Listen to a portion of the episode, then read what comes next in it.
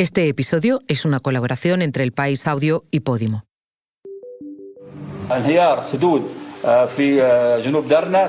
Lo que está en marcha es una operación de desmantelamiento de la Constitución. Un ciclón de nombre Daniel arrasó esta semana poblaciones enteras en Libia. ¿Cómo va a afrontar un país con dos gobiernos esta catástrofe? En España, el expresidente José María Aznar reapareció para echar leña al fuego en el asunto de la amnistía que Junts per Cataluña pide a Pedro Sánchez para apoyarlo en su investidura. ¿Ese es el papel de un exmandatario? En Rusia, Putin recibió al líder norcoreano Kim Jong-un para estrechar lazos y pactar una entrega de armas y municiones. ¿Por qué es tan peligrosa esta alianza? Soy Silvia Cruz La Peña. Hoy, en el país, analizamos las tres noticias que han marcado la semana.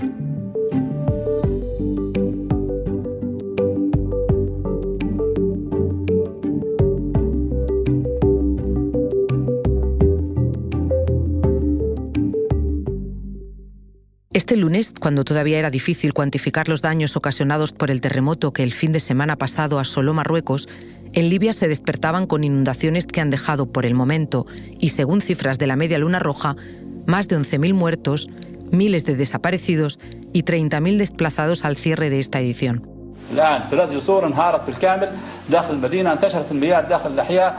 Habla el portavoz del ejército libio, Ahmed al-Mosmari, en la comparecencia en la que explicó el modo en el que el temporal Daniel hizo colapsar tres puentes en Derna y eso hizo que el agua arrasara con barrios enteros.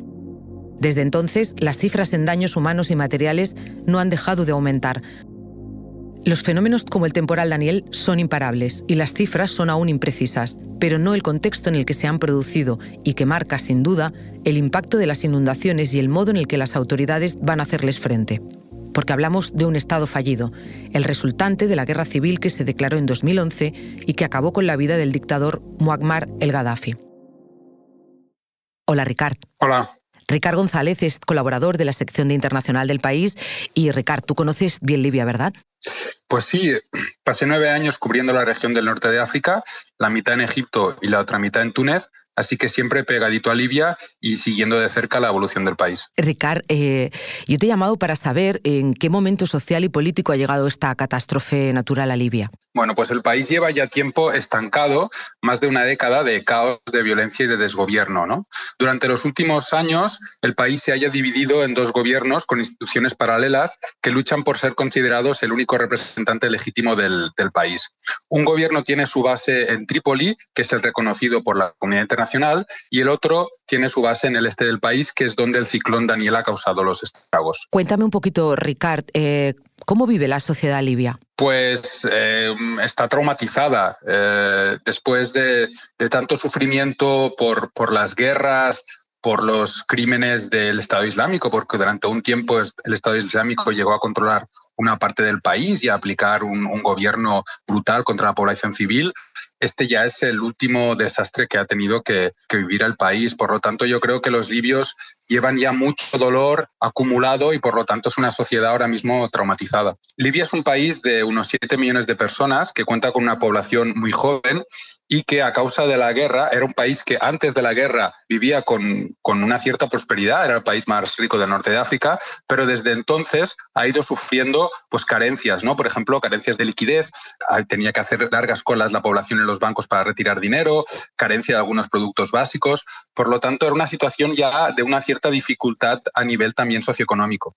Ricard, esa división política de la que hablabas, esos dos gobiernos, eh, ¿de qué manera pueden afectar a las tareas de reconstrucción y, y de ayuda a las víctimas? ¿Está preparada Libia unida para hacer frente a esa situación? Pues sin duda que esa división de los en dos gobiernos rivales dificulta las tareas de ayuda. Eh, el gobierno de Trípoli, que es el gobierno reconocido por la comunidad internacional, ha dicho que va a poner todo de su parte para ayudar a, a, las zonas del este y es verdad que está coordinando la llegada de ayuda del exterior, ¿no? Eh, seguramente si las relaciones fueran más buenas eh, habría una mayor fluidez en la llegada de esa ayuda. De todas formas, sí que están cooperando los dos gobiernos.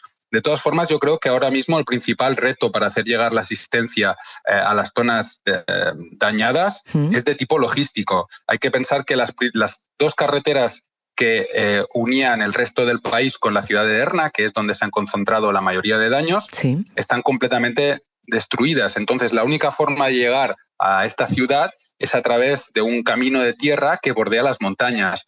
Claro, no es el, medio ideal hmm. para hacer llegar eh, camiones de, grandes dimensiones. Por lo tanto, este es, yo creo, el, principal reto, la logística. Acabas de mencionar también que si las relaciones fueran mejores, eh, sería un poquito más fácil todo esto.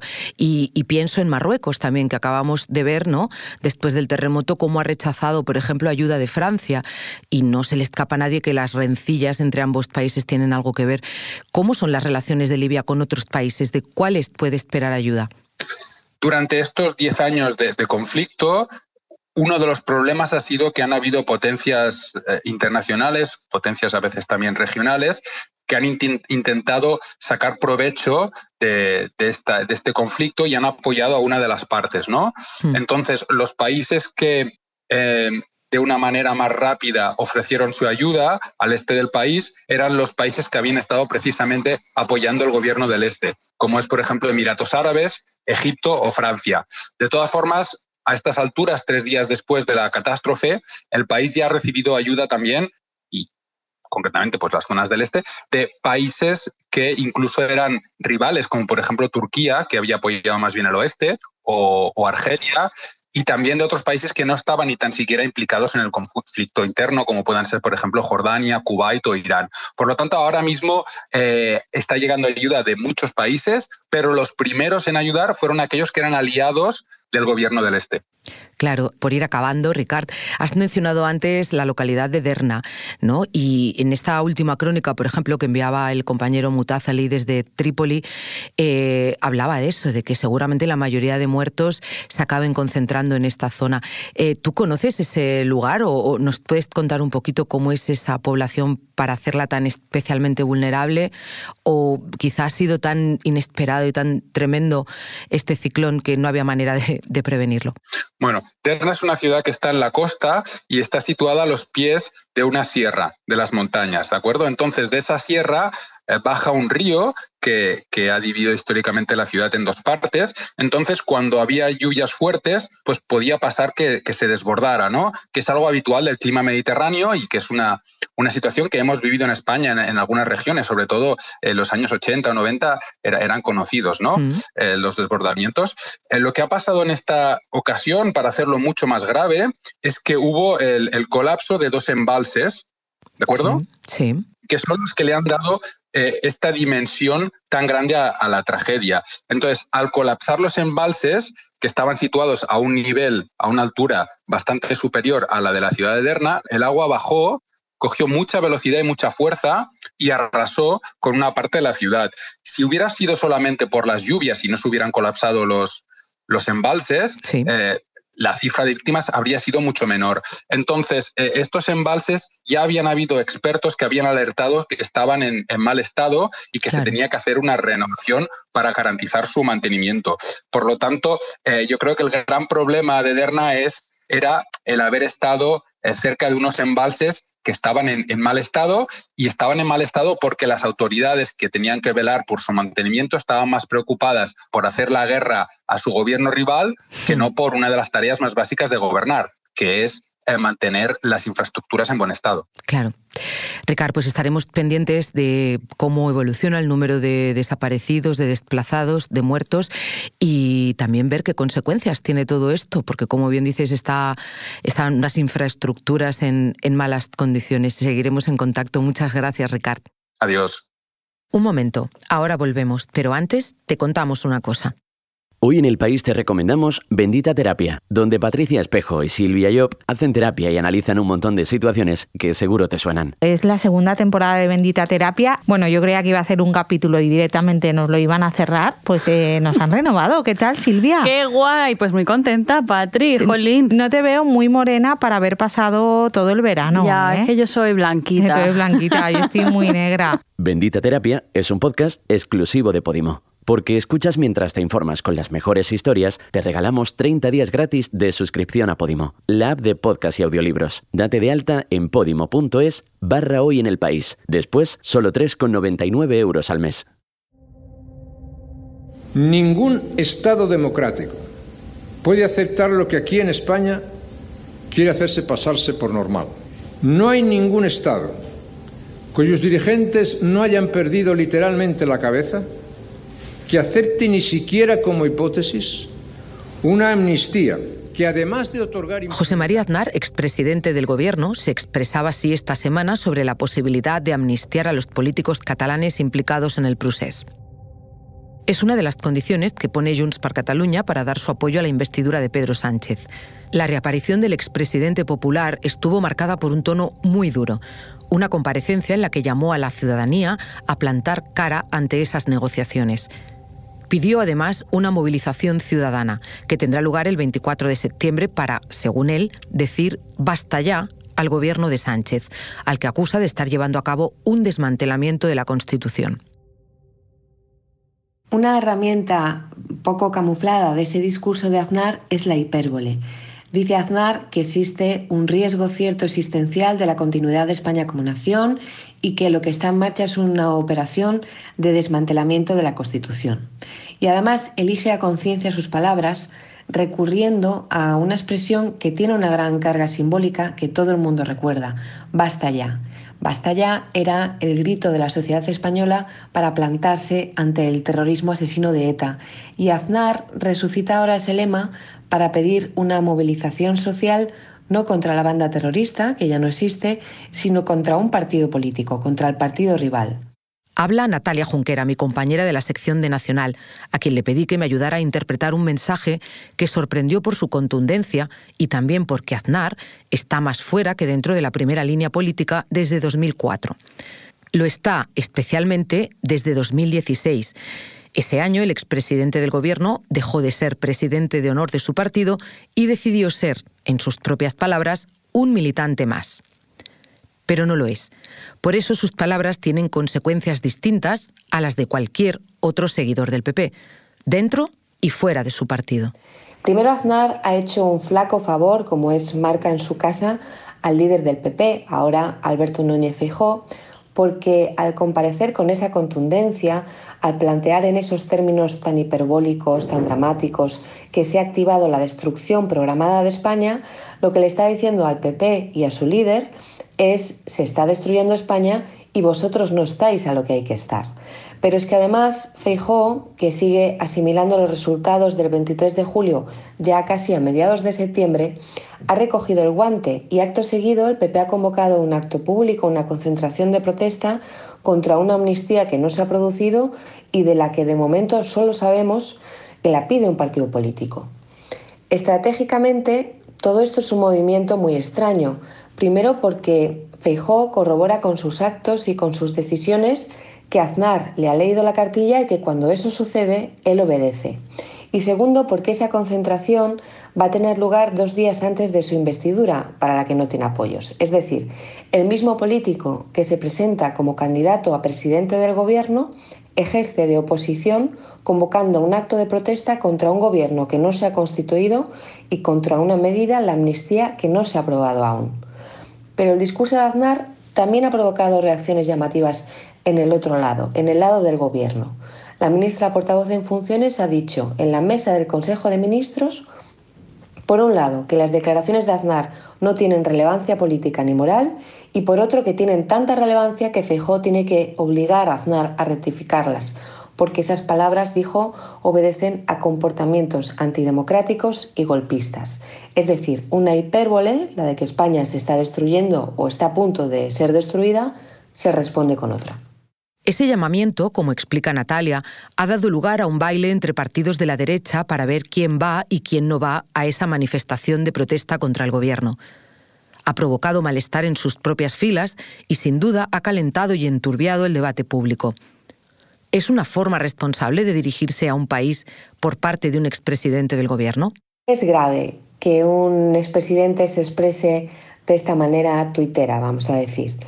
Primero porque la forma de expresarse de un expresidente del gobierno, es decir, de alguien que ha tenido en sus manos la cartera, la salud, la educación de los españoles, nunca debería parecerse a la de un hater de Twitter. Pero lo grave de esas declaraciones de Aznar creo que es lo que provocan. Su partido, el PP, le ha hecho caso. su partido ha elevado el tono, el gobierno también ha elevado el tono y se ha producido uno de los grandes males de la política española, que es el ruido. El ruido político casi siempre es intencionado. Distrae, por ejemplo, de las exigencias de transparencia. En este caso, ha provocado un efecto adverso al PP. Ya no se habla tanto de la amnistía o de las negociaciones para la amnistía, eh, sino de las cuales sabemos muy poco, sino de la movilización eh, contra ella a la que llama Aznar. Y el ruido, además de distraer, puede confundir. No todo el mundo tiene por qué saber qué mayorías hacen falta para cambiar la Constitución o para desmantelarla, como dice Aznar. No todo el mundo conoce los órganos de control externos al Poder Ejecutivo. Es decir, puede que escuchando a Aznar haya quien piense de verdad que la nación se está destruyendo, que se destruye así como así. Y eso puede provocar, a su vez, dos reacciones que son eh, malas o perjudiciales para la convivencia. Una es el miedo y la otra es la radicalización. Si todas las partes, desde la ciudadanía hasta los rivales políticos o el propio Partido Popular, han salido regañados y tal, y como explica Natalia, perdiendo de alguna manera, ¿para qué ha servido entonces esta reaparición tan sonada? Lo que le ocurre a Aznar es que es un expresidente y la relevancia de los ex, como todo el mundo sabe, es inversamente proporcional al tiempo transcurrido desde la ruptura o en este caso desde el abandono del poder. Dejó de ser presidente del gobierno en 2004, aparecieron otros personajes y empezamos a olvidarnos de él, pero Aznar se resiste a dejar de ejercer de gallo en el gallinero y por eso cree que tiene que gritar más alto para que le escuchen. El líder de Corea del Norte, Kim Jong-un, ha visitado esta semana Rusia. La visita supone la primera que realiza Kim Jong-un en casi cuatro años y medio y su primera salida del país desde que estalló la pandemia de coronavirus.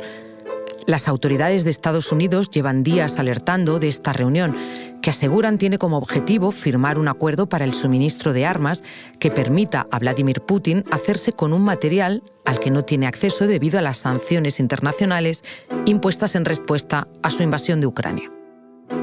Le pedí a mi compañero Javier González Cuesta, corresponsal en Moscú, que me enviara algunos audios con las claves de una visita que puede cambiar el rumbo de la guerra en Ucrania y que tiene en alerta a la Organización de Naciones Unidas. Para empezar, ¿Cómo han sido históricamente las relaciones entre Corea del Norte y Rusia? Putin ha reforzado las relaciones entre ambos países hasta que han alcanzado su mayor nivel de colaboración desde los tiempos de la Unión Soviética, cuando Moscú armaba a Corea del Norte para que hiciese de contrapeso a Estados Unidos en Asia. La URSS fue la primera potencia en reconocer el régimen norcoreano y lo apoyó en su guerra civil. Esta política de una especie de Cuba asiática cambió con Gorbachev y Yeltsin, que apostaron por la neutralidad con las dos Coreas. Con Putin volvió, sin embargo, este acercamiento. Aunque aprobó varias sanciones contra Pyongyang la pasada década por sus pruebas nucleares, luego comenzó a vetarlas para ganarse su apoyo. Corea del Norte se lo ha compensado ahora con el suministro de sus municiones. ¿Era una visita planeada con anterioridad o algo improvisada? No han trascendido detalles sobre cómo fue organizada la cumbre entre Vladimir Putin y Kim Jong-un. Las primeras informaciones las reveló un medio estadounidense a principios de septiembre por fuentes coreanas. En cualquier caso, todos los indicios apuntan a que fue gestado hace tiempo. Por un lado, Kim Jong-un viajó en un tren blindado durante más de un día hasta el Cosmódromo, donde se reunió con Putin, que llegó después de presidir un foro económico organizado en el extremo oriental del país. Además, el ministro de Defensa ruso, Sergei Shoigu, estuvo en julio en Pyongyang en otro viaje oficial. Con el control sobre la información que ejercen ambos países, ¿por qué les ha convenido publicitar este encuentro? ¿Cuál es el objetivo? Mostrar esta cumbre no es un problema ni para Vladimir Putin ni para Kim Jong-un. Total, sus países están bajo sanciones y es una forma de exhibir su alianza cuando Estados Unidos está reforzando sus lazos militares con países de la zona Pacífico, como Japón, Australia y, en este caso, principalmente Corea del Sur. Además, es un éxito diplomático para el dictador norcoreano, que puede presumir de ello ante su pueblo, y para Putin es una forma de demostrar que no está totalmente aislado. Se habla de un suministro de armas para seguir la guerra en Ucrania por parte de Rusia. Pero, ¿qué otros países pueden proporcionárselas a Putin? ¿Es Corea su único aliado en este asunto? Corea del Norte no es el único país que arma a Rusia en su guerra contra Ucrania. El caso más conocido hasta ahora era el de Irán, que ha proporcionado cientos o miles de drones a Moscú. Los Shahid han sido protagonistas estos meses de los bombardeos contra las ciudades ucranianas. Otro país podría ser China. La inteligencia estadounidense denunció en verano que Pekín estaba enviando armas a Rusia etiquetadas como rifles de caza. En cualquier caso, el apoyo norcoreano sería hoy por hoy mucho más importante. Rusia necesita urgentemente munición porque ha logrado producir hasta ahora unos 2 millones de proyectiles anuales, pero en el último año ha gastado 10 millones. De confirmarse esa entrega de armas, la ONU asegura que podría conducir a violaciones de las resoluciones del Consejo de Seguridad de la ONU. ¿Por qué vigilan con tanta preocupación ese posible acuerdo?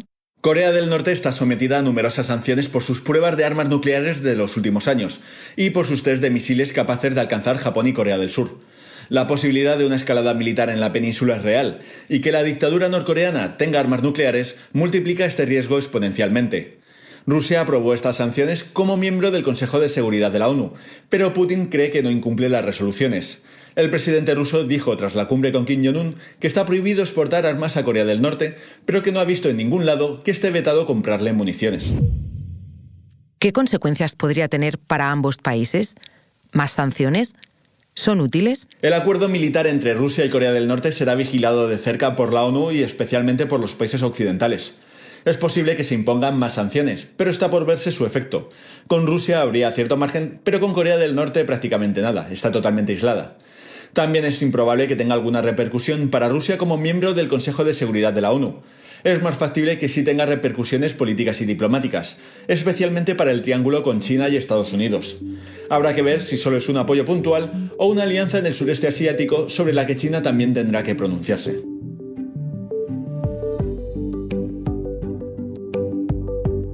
El diseño de sonido de este episodio es de Nacho Taboada, la grabación en estudio y el montaje de Nicolás Chabertidis, la edición de Ana Rivera. Yo soy Silvia Cruz La Peña y he realizado y dirigido este episodio de Hoy en el País, edición fin de semana. Mañana volvemos con más historias. Gracias por escuchar.